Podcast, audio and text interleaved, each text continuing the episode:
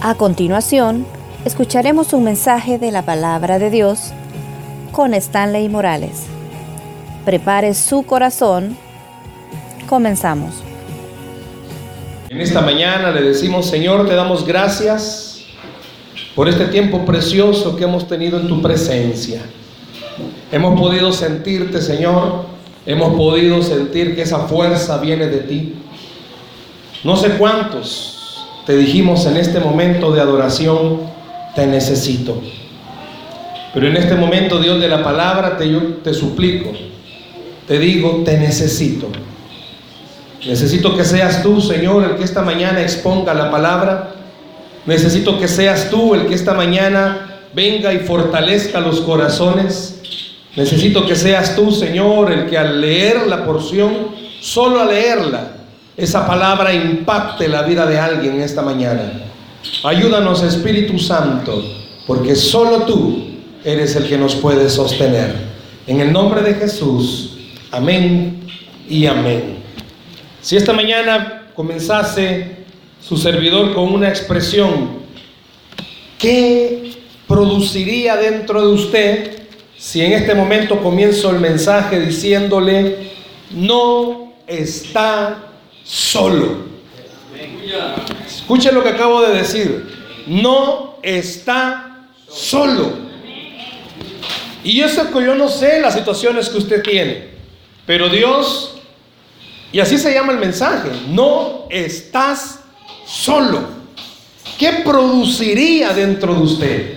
No le conozco, como digo, no sé cuáles sean sus situaciones, pero solo oír la palabra, no estás solo debería de producir en nuestro interior algo, un ánimo, una esperanza, una fortaleza.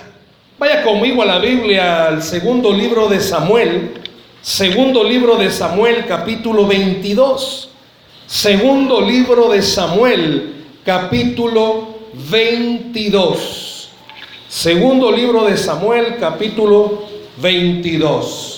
Vamos a leer verso 1 en adelante. Segundo de Samuel, capítulo 22, verso 1 en adelante. Si ven que el que está a la par suya no tiene Biblia, compártala, ¿verdad? Compártala. Si ve que tiene el celular, vea que sea la Biblia lo que esté viendo. Vamos a leer segundo de Samuel 22. ¿Lo tenemos? Amén. Para una mayor reverencia a la palabra, ¿por qué no se pone de pie, por favor? Y leemos la palabra así de pie. Versículo 1. Segundo de Samuel 22, 1. Habló David a Jehová las palabras de este cántico el día que Jehová, ¿qué dice? Le había librado de la mano de todos sus enemigos y de la mano de Saúl. Y dijo, ¿qué dijo David? Jehová es mi roca y mi fortaleza y mi libertador. Dios mío, fortaleza mía, en él confiaré. Mi escudo y el fuerte de mi salvación, mi alto refugio, salvador mío de violencia me libraste. Y vea lo que dice el verso 4. Invocaré a Jehová, quien es digno de ser alabado, y seré salvo de mis enemigos. Gloria al Señor. ¿Puede tomar su asiento, iglesia? Fíjese bien, si usted es un amante, un lector de la escritura, ¿sabía usted que el capítulo 22 que acabamos de leer es el mismo Salmo 18. Si usted se va al Salmo 18, todo el capítulo 22 es el mismo Salmo 28. Solo que acá, como no es 18, como no es David el que está escribiendo Samuel, da una pequeña introducción en el, en el versículo 1 y está diciendo unas palabras el que está escribiendo dice que elevó este cántico David al Señor después de, hacer, de, haber sido librado de quienes. ¿De quienes leíamos? de sus enemigos. Así dice, de sus enemigos. Solo así, sus enemigos. Hay una, no, hay una palabra antes de enemigos. ¿Cuál es? Todos sus enemigos. No solo dice sus enemigos, sino que aclara y dice todos sus enemigos. Esta mañana quiero que hablemos de algo que tiene relación con esta frase, no está solo. El Salmo 22, perdón, el capítulo 22 y el Salmo 18, los teólogos dicen que fue escrito por David después que él hubo terminado prácticamente su vida como rey, como general, ya estaba a punto de ver el ocaso de su vida. Y los teólogos dicen que el capítulo 22 y el Salmo 18 es el resumen de la vida de David, de todo lo que David vivió. Me imagino en alguna ocasión usted ha oído hablar del rey David. Hay mucha gente que dice, Ay, yo como quisiera ser como David. Pues esta mañana quiero decirle algo. David en este capítulo nos está resumiendo, y nos lo va a resumir en cuatro temas, todo lo que fue su vida. Pero no hablándolo su vida como David, sino que lo que fue su vida con Dios. ¿Qué fue lo que David experimentó durante toda su vida teniendo a Dios de su lado? Y puede ser que en alguna de las ocasiones o de las cosas que vamos a mencionar, usted se vaya a identificar. Repito, David cuando escribe este, este cántico, estaba resumiendo lo que para David había significado Dios en su vida. Yo me puedo acercar a usted y decirle, hermano, bueno, hermano Osmaro decía el pastor, que la mamá le mencionaba que desde que él vino a los pies de Cristo hubo una transformación en el hogar. Yo puedo preguntarle a alguien más qué ha pasado en su familia desde que usted vino a los pies de Cristo. Y quizás todos podamos resumirlo. Y lo hemos oído, lo hemos pregonado, y así es que la vida en Cristo es la mejor vida que alguien puede llegar a tener. Que la vida en Cristo es una vida que trae esperanza, es una vida que trae consuelo, pero también no podemos obviarlo. La vida en Cristo es difícil. La vida en Cristo es algo difícil. ¿Por qué? Porque vivimos la vida en Cristo todavía en este cuerpo.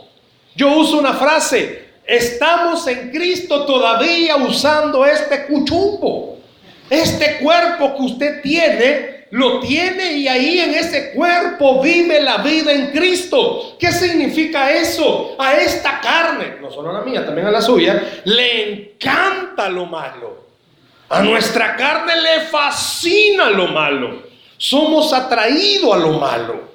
Vemos que alguien se cae, la primera reacción de más de alguno puede ser reírse. La de otro puede ser pobrecito. O de otro puede ser llegar y ayudarle. Pero nuestra carne siempre es tendenciosa. Dice la escritura, ¿cuántos hay que hacen lo bueno? Ni uno. Todos hacemos algo malo. Por eso David en este capítulo está diciendo que a pesar, escúchelo bien, de todo lo que David como humano pasó, vivió, atravesó, él pudo experimentar en su vida a un Dios que es el Dios del que vamos a hablar esta mañana. Yo no sé cómo usted resumiría su vida. Es como vaya, yo le veo, bueno, veo el rostro de todos. Todos están bien jóvenes. De verdad que solo los optimistas son los que responden. Voy a volverlo a decir. Yo le veo el rostro a todos y están bien jóvenes. No le digo pues. No, hermano, ya están bien viejitos todos. Más que todos los de este lado están bien viejitos. ¿Cómo resumiría usted su vida? Imagínese algo. Usted ya llega a los 80 y usted ya siente, ya siente que alguien lo está llamando. ¿Cómo? Bueno, usted ya sabe quién lo llama. Usted ya sabe que como ya por los 80 usted ya sabe que alguien lo está llamando. Y de repente todos los días ya sienten un olor a ciprés cerca suyo. Y llega el momento en el que usted dice, no, yo ya no doy más, ya no puedo. Hermanos, seamos honestos, el cuerpo se va gastando. Usted ya no es cipote alguno. Los que están cipotes se desvelan, llegan dos de la mañana y al día siguiente bien como casi nada. Pero llega un momento, hermano, que a las dos de la mañana se desvela, al día siguiente como que no puede levantarse. David llegó un momento en el que él ya sabía, su vida ya estaba a punto de ser entregada. Y David dice, quiero y es necesario elevar un cántico a Dios por una razón. A lo largo de mi vida no fue fácil la vida de David. Si usted logra descubrir y leer todo lo que fue David, hermanos, David fue pecador igual que usted y que yo. Se metió con la Bexabé. Hizo un censo cuando no tenía que haberlo hecho hizo cosas delante de Dios que estaban mal. ¿Cuántos hablan en las prédicas del pecado de David con Bexabé? Pero deténgase, haga una pausa. Qué bueno fuera que mejor habláramos de lo que nosotros hacemos. Es como que esta mañana yo le preguntara a todas las esposas, qué bueno fuera, esposas, que esta mañana usted hablara y que tuviera la libertad de decir todo lo malo que su esposo hace. Bueno, ya tengo el primer afligido, el hermano Salguero. ¿Qué pasaría si esta mañana Dios dijera, voy a proyectarles en ese, bueno, había antes, pero en esa pantalla voy a proyectarles la vida de cada uno de ustedes. Pero no solo lo bueno, sino lo malo. ¿Qué pasaría? Quiero aclararle algo. ¿Sabía usted que aún todo lo malo y lo bueno que nosotros tenemos, Dios lo tiene, verdad? Pero Él aclara y dice, no te voy a sacar lo malo. Pero Él sabe lo malo que usted y yo hemos hecho. No crea que Dios dice, ¿dónde está lo malo que Stanley ha hecho? Ya no está. ¿Cómo no? Si ahí está. Lo que pasa es que Dios dice, no, hijo, veo a Cristo en tu lugar. Pero David en este momento está diciendo, miren, yo sé que hay muchos detractores míos. Yo sé que hay mucha gente que se puede levantar y puede decir, ese hermano no tiene por qué estar predicando ahí. Ya hay mucha gente que le ve a usted y dice, yo no entiendo por qué está ese hombre sirviendo en esa iglesia. Es más, su propia familia puede decir, yo no entiendo por qué sos uno en el púlpito y sos otro afuera. Gracias por el amén. Yo no sé cómo es posible que el pastor te dé ese privilegio si supiera cómo te pones cuando te molestas.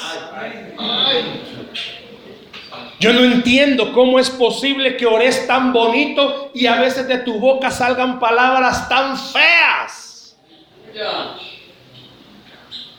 Nadie de lo que estoy mencionando vinieron hoy. No sé si le ha pasado alguna ocasión en la que usted, usted es carne, hermano. Y acaba de tener un problema en su casa y tiene un privilegio y los de la casa son los primeros en decirle, yo no creo en vos. Yo no sé qué estás haciendo ahí parado. Yo no entiendo por qué todavía predicas sin vergüenza. ¿Cómo sabe, hermano? ¿Me explico? Pero por eso David en este momento está diciendo, quiero decirles algo.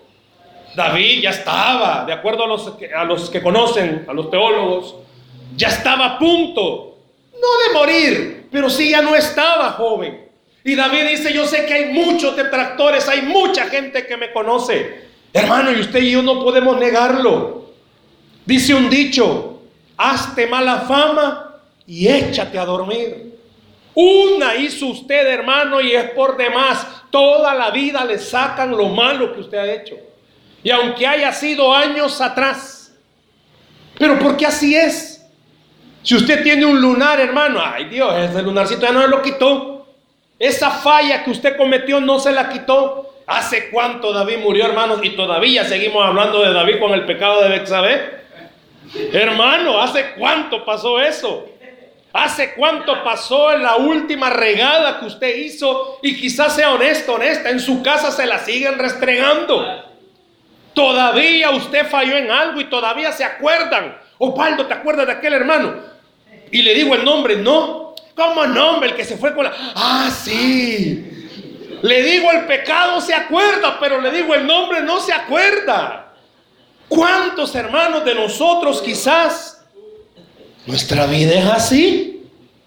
Llegamos a cierta colonia donde hicimos algo malo, ya no pueden. Aunque lleguemos evangelizando, no nos creen. Pero David dice, miren, yo sé que no he sido pieza fácil. Yo sé que no he sido bueno. Pero de algo sí puedo decirles. A pesar de lo malacate que he sido, no he estado solo porque Dios ha estado conmigo. No he estado solo porque Dios ha estado conmigo. ¿Y sabía usted que eso le molesta a la gente? ¿Cómo es que un cristiano de tanto falla siga haciendo lo que hace? Es porque nunca ha estado solo. Es porque Dios siempre ha estado conmigo. Y David cuando escribe este salmo, que el escritor de, Samuel lo redacta, dice David, bueno, después de mi vida he entendido algo. Vaya conmigo nuevamente al versículo 2 y 3. Vea lo que dice el versículo 2 y 3. Yo no sé si usted pudiera no solo leerlo, sentir lo que va a leer. Jehová es mi roca y mi fortaleza y mi libertador. Dios es, Dios mío, fortaleza mía. Que dice, en Él confiaré. Mi escudo y el fuerte de mi salvación, mi alto refugio, Salvador mío, de violencia me libraste. Dice un teólogo que en esta parte de este versículo, David estaba diciendo, cuando los tiempos se vuelven difíciles, Dios es nuestra seguridad. ¿Escuchó? Cuando los tiempos se vuelven difíciles, Dios es nuestra seguridad. Cuando David dice estas palabras del versículo 2 y 3, el contexto de la vida de David demuestra que ahí estaba reflejando cuando los días se habían puesto difíciles y duros para David. ¿Cómo se pusieron difíciles y duros? Bueno, hermano, sabe y lo reconoce, todo pecado trae consecuencia. Y yo no sé cuántos esta mañana todavía seguimos pagando consecuencias por lo malo que hemos hecho. Y son consecuencias duras. La Biblia dice que David, por su pecado, por haber matado a Urias, por haber pecado con Bexabé, Dios decidió matarle al hijo. Pero no quedó hasta ahí. La Biblia dice que uno de los hijos de David se obsesionó con la hermana y la viola y el hermano mayor mata al hermano y comienza un caos dentro de la familia y piense para David como padre, no solamente me acaban de violar a mi hija, fue mi hijo el que la violó. Y no solamente fue mi hijo el que la violó, sino que mi otro hijo mató a mi otro hijo. ¿Cómo cree que pudo haber estado David? Usted como padre, ¿cómo se sentiría sabiendo que por su propio pecado vienen las consecuencias al hogar? Tiempo duro, tiempo difícil. Y lastimosamente así es. La mayoría de veces Dios cuando nosotros no entendemos ataca nuestras finanzas nos toca por medio de las finanzas. ¿Sabe por qué? Porque es un medio y un recurso donde Dios utiliza para tenernos cerquita de Él. Pero David dice, aunque los tiempos estén difíciles, yo puedo estar seguro, Dios siempre fue mi seguridad. El ejército, y no solamente tuvo el problema de sus hijos, el ejército con el que peleaba David estaba en algún momento mal. Estaban confundidos, estaban golpeados, pero lo duro era esto. Ahí venía el enemigo a seguir batallando en contra de ellos. ¿Cómo hacía David para levantar el ánimo de su ejército? Porque ahí tiene cerca al enemigo. Muchas veces algo ha pasado en el hogar y hay alguien que está desanimado y el padre o la madre o usted dice, ¿cómo puedo hacer? Ya oró, ya hizo todo lo posible y el ánimo no se levanta. David dice, yo he pasado por esos momentos difíciles, pero siempre he entendido, por muy duro que se ponga todo, Dios es mi seguridad. Aunque aparentemente no tenga nadie que pelee por mí, Dios sigue peleando por usted. Aunque aparentemente nadie quiera ayudarle, usted puede estar seguro porque Dios está a su lado. Por eso el mensaje se llama No está solo. Es cierto, hermano David la regó muchas veces, pero nunca Dios se apartó de su lado. Sabía que hasta en el momento duro del pecado, Dios estaba con David. Se acerca Natán, enviado por quién? Por Dios. Porque aún en lo más escabroso de lo malo que hagamos, siempre hay una misericordia de Dios para nuestra vida. Por eso esta mañana David nos dice, sabía que aunque yo esté en lo más perdido, si yo elevo una oración, tengo la seguridad que Dios me va a escuchar esa oración. El diablo cuando andamos mal nos dice, ni ores que Dios no te oye. Pero Dios nos dice, aunque estés bien perdido, yo siempre te voy a escuchar. Yo siempre te voy a oír. Por eso David dice, yo he entendido. imagínense todo lo que David vivió. Es como que tuviéramos un abuelito contándonos no una historia, sino su vida y nos diga, hijos, saben, aún en los momentos más difíciles y más duros, donde aparentemente ya no hay seguridad, Dios sigue siendo seguridad. Esta nación está entrando en un caos de inseguridad terrible. El Salvador está entrando en un, un tiempo terrible. Escuchamos de todo por todos lados, una zozobra, una inseguridad. Por eso esta mañana usted y yo no estamos solos. Aunque se quiera levantar nuevamente una guerra, usted y yo estamos seguros. ¿Por qué? Porque Dios está con nosotros. No está solo. Aunque donde usted viva se escuche de todo aunque cerca suyo estén matando, aunque cerca suyo estén las pandillas, Dios le está diciendo, no está solo, porque Dios está con usted, Dios está a su lado. Y le digo algo, David sabía muy bien, por eso cuando escribe el Salmo 18, que es el mismo capítulo 22 de segundo de Samuel, David hace la reflexión y dice, no, por experiencia le digo algo, Puede estar todo oscuro, pero usted tiene que estar seguro, porque Dios está ahí. Puede ir al súper y no puede encontrar nada, pero usted puede estar seguro, porque Dios está ahí. No importa qué sea lo que usted esté atravesando, Dios le está pidiendo en esta mañana una sola cosa. Cree que en tu tiempo difícil no estás solo. Yo no sé cuál sea su tiempo difícil. Yo no sé cuál sea el tiempo difícil que esté atravesando. ¿Con quién está luchando? ¿Contra quién está luchando? Puede ser que alguien esta mañana luche con alguien de su familia. Porque alguien de su familia no quiere entender. Alguien de su familia es el problema. Pero esta mañana Dios le está diciendo, no deje de luchar. No está solo. No deje de luchar. No está sola. Crea que Dios está con usted. ¿Se le han amontonado los problemas? Está viviendo esos tiempos duros económicos, ya hizo números, ya ha tenido que cortar algunas cosas porque no le alcanza, ya no sabe qué va a hacer. Dios me está diciendo esta mañana, sigue haciendo lo que has hecho hasta el día de hoy, creer, porque al que cree, todo le es posible. No está solo, no está sola. David dice, eso es lo primero que yo quiero decirles, que a lo largo de mi vida he entendido que aunque las cosas estén duras, yo tengo seguridad que Dios está conmigo. Denle el aplauso al Señor, por favor, esta mañana. Vaya conmigo, siempre en Samuel, al versículo 29. Váyase hasta el versículo 29. ¿Qué dice el verso 29? Tú eres mi lámpara, oh Jehová. Mi Dios alumbrará mis tinieblas. Quiere leerlo otra vez. Tú eres mi lámpara, oh Jehová. Mi Dios alumbrará mis tinieblas.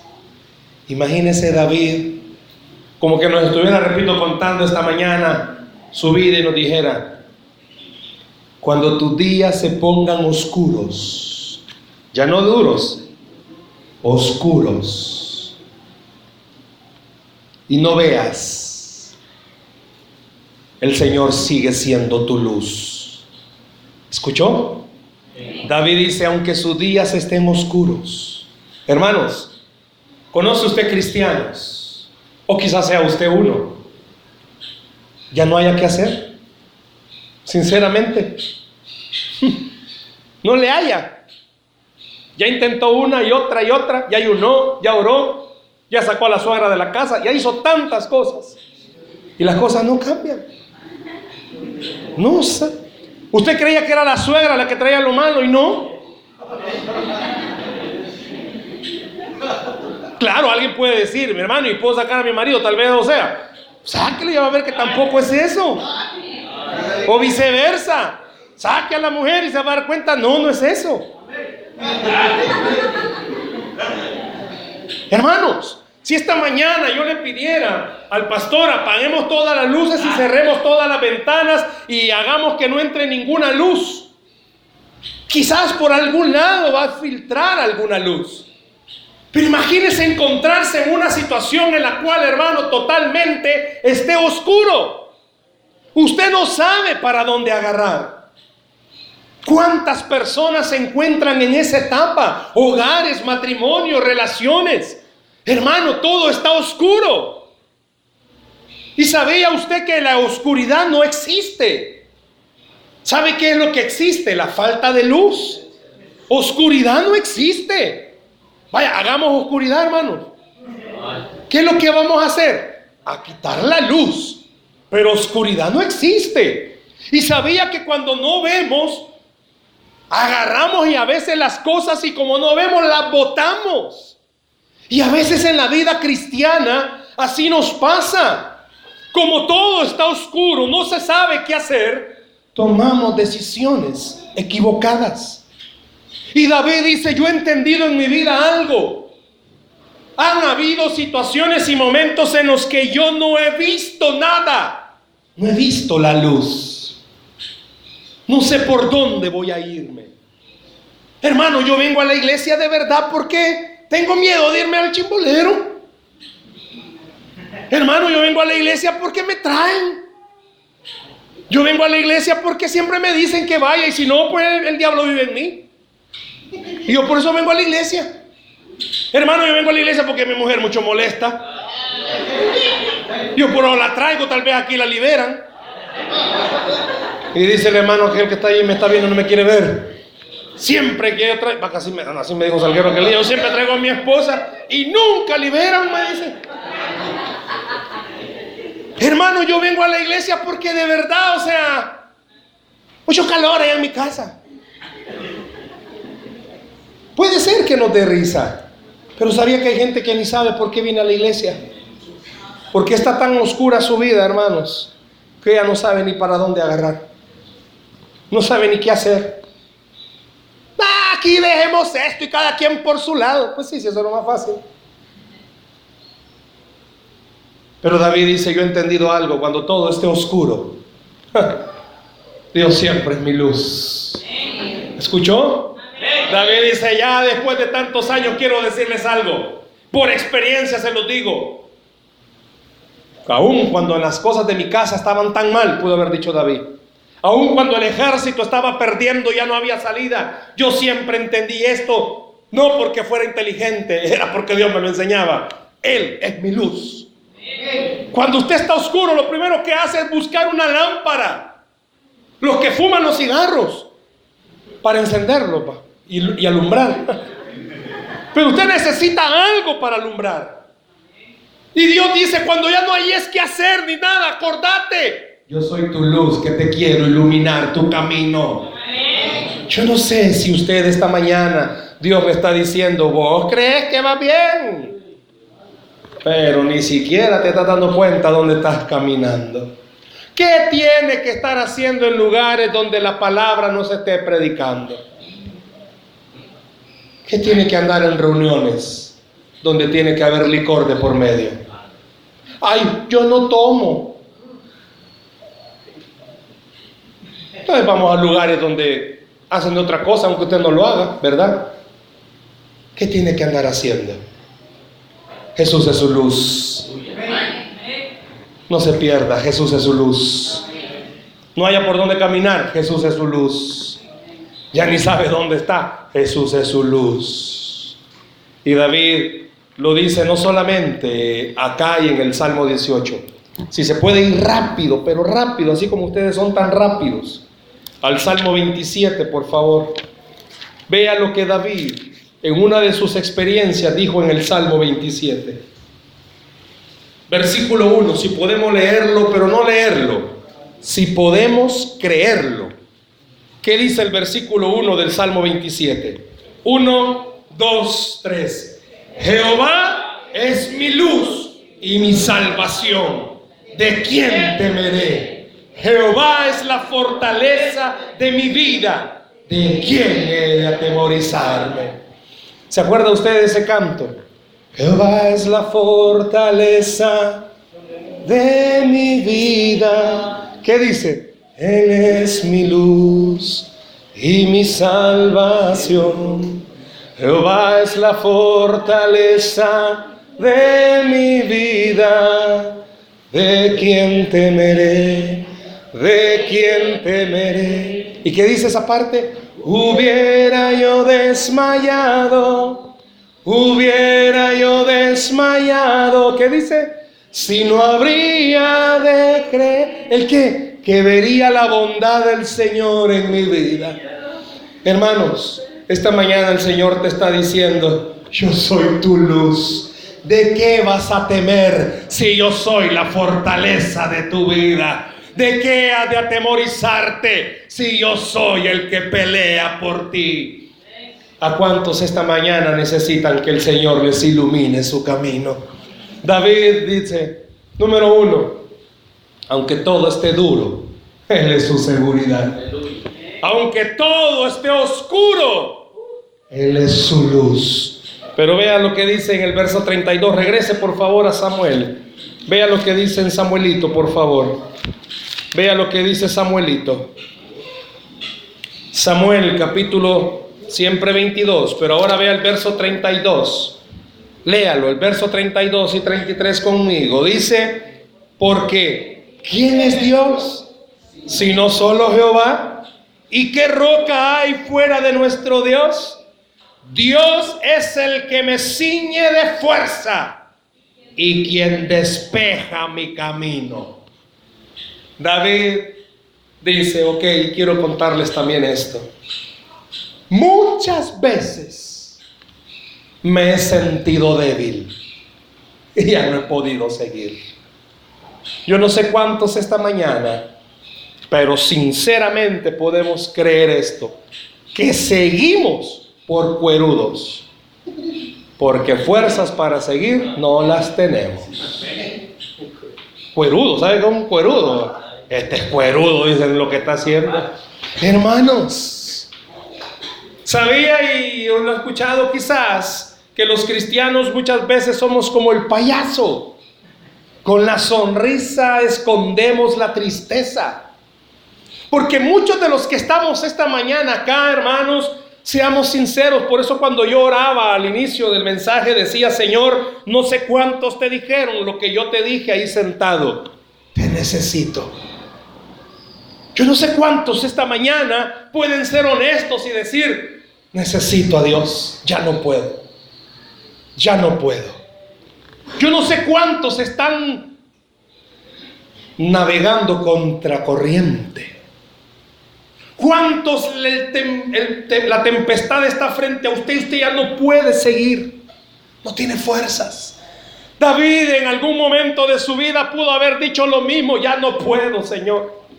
Es imposible para mí. Soy inmaduro. Soy malo. El pecado me cuesta dejarlo. No puedo. Es imposible. Es más fuerte el ejército contra quien peleo. Mi casa es un caos. Mi casa es un desorden. Ya no puedo. Y David nos dice en estos versos, yo he entendido algo. Aunque todo esté así, que me haga sentir débil, nunca debe de olvidar usted que el Señor es su fortaleza. El Señor es su fortaleza. El Señor es su fortaleza. ¿Qué dice Pablo? Pablo llegó a entender el secreto. Diga el débil, fuerte soy, porque su poder se perfecciona en mi debilidad. Yo no sé cuántos esta mañana están débiles, que ya no pueden seguir. Y si siguen es por cuerudos. Y si siguen es por tercos. Y si siguen es porque ni modo. Si en Cristo me está yendo así, allá afuera me va a ir peor. Mejor me quedo aquí. Yo no sé cuántos esta mañana Dios le está diciendo no. No es que te, no te salgas porque allá va a estar peor, no. Es porque yo soy tu fortaleza en medio de la angustia. Yo soy tu fortaleza. Déselo al Señor esta mañana. Aleluya. David es bien explícito.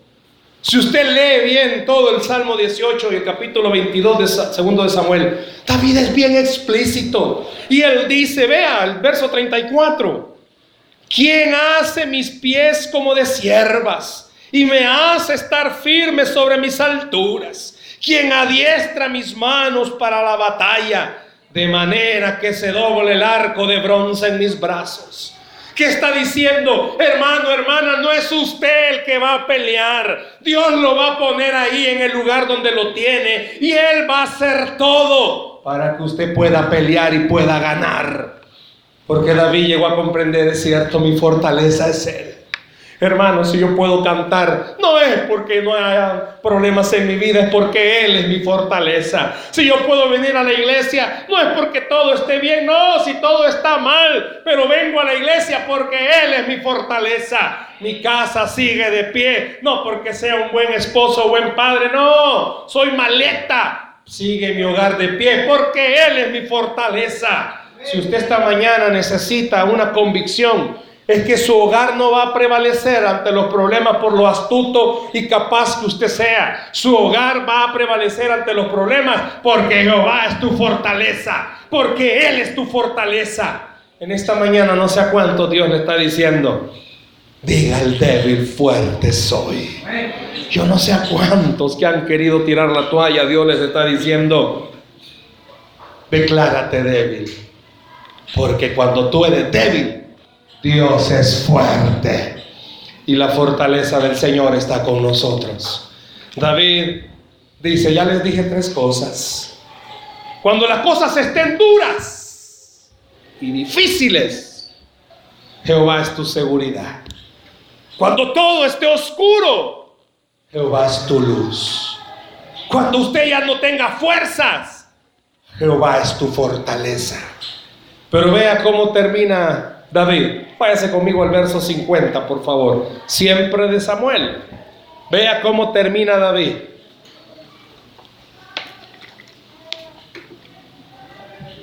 Por tanto, yo te confesaré entre las naciones, oh Jehová.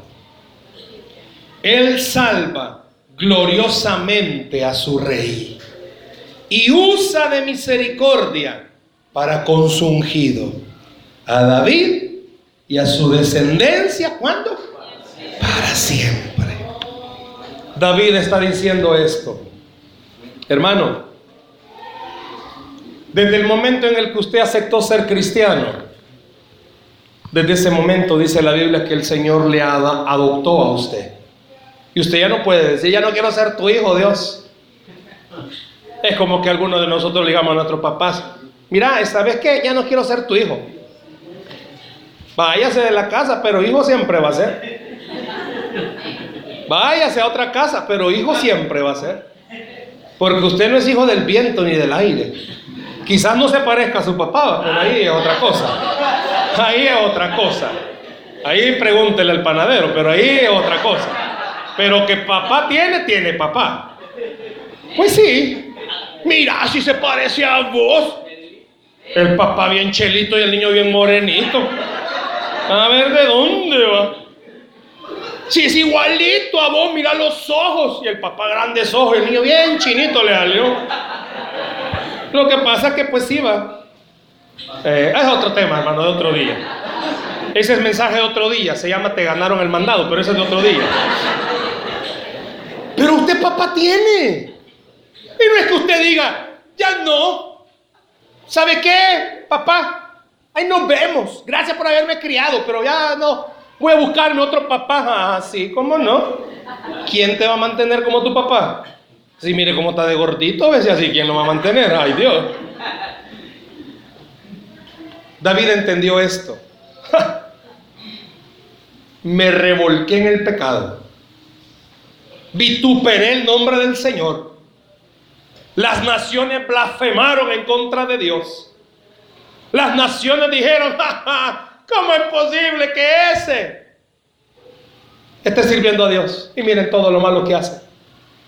David dice, la gente todavía, ya viejito, me siguen sacando la Bexabe.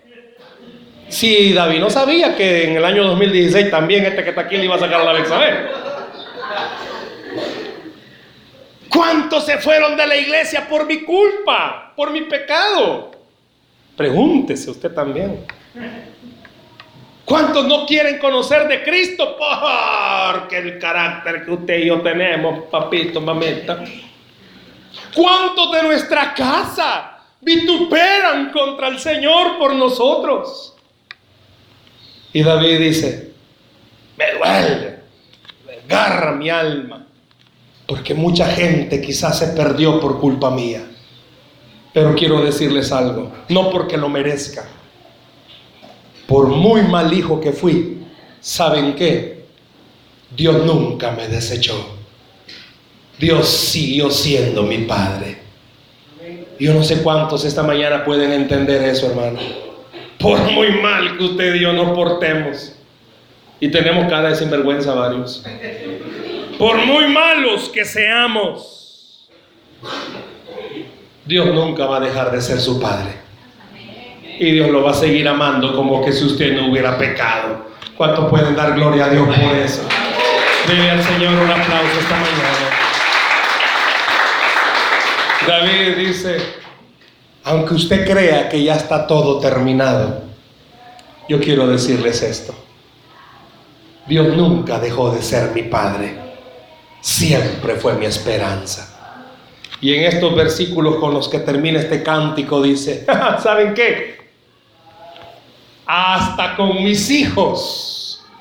Dios ha sido bueno. Teniendo el Padre que tienen mis hijos, Dios ha sido bueno. Porque su palabra dice que cada mañana son nuevas sus misericordias. Yo no sé a cuántos esta mañana Dios ha querido venir a levantarles el ánimo y a decirles, aunque usted tenga situaciones duras, Él es su seguridad. Aunque todo lo vea oscuro, Él es su luz. Aunque usted ya no pueda y se sienta débil, Él es su fortaleza. Pero aunque usted crea que ya no tiene esperanza, Dios es su única esperanza. Y Dios no lo ha desechado. Dios sigue siendo su Padre. Yo no sé a cuántos esta mañana Dios les está diciendo, levántate tengo misericordia todavía de tu vida. Levántate. Como decía este salmo, ¿a quién tengo, Señor? Fuera de ti no tengo a nadie. Solo te tengo a ti. Yo no sé si usted esta mañana necesita reconocerlo. Los problemas que está viviendo son duros. Los problemas que está atravesando son difíciles. Las situaciones que vive no le encuentra salida. Pero esta mañana Dios te está diciendo, no estás solo. Yo estoy contigo. No estás sola tu casa. Yo estoy contigo. No estás solo en tus finanzas. Yo estoy contigo. No estás solo en tu matrimonio. Yo estoy contigo. No estás solo con sus hijos. Yo estoy contigo. No estás solo en su comunidad. Yo estoy contigo. Dice la Biblia que al que cree, todo le es posible. Denle un aplauso al Señor esta mañana, por favor. Gloria al Señor. No está solo. Yo no sé si esta frase puede llenar su corazón de paz y salir de esta iglesia esta mañana y enfrentarse a lo que tenga que enfrentarse con una sola convicción en su mente. Así como el niño chiquito en el colegio, lo están molestando los que son un poquito más grandes. Pero de repente viene el hermano mayor que es más grande todavía y les pregunta a los que lo molestan, ¿y a ustedes qué les pasa? Dice la escritura, lo que acabamos de leer, que Él vencerá por nosotros a cuántos enemigos? Todos nuestros enemigos. Dios está delante de usted. Quizás usted está bien pequeño, pero Dios está grande y le está diciendo, si yo contigo, ¿quién contra ti? ¿Por qué no cierra sus ojos esta mañana, por favor? Vamos a orar en esta mañana. Cierre sus ojos, por favor.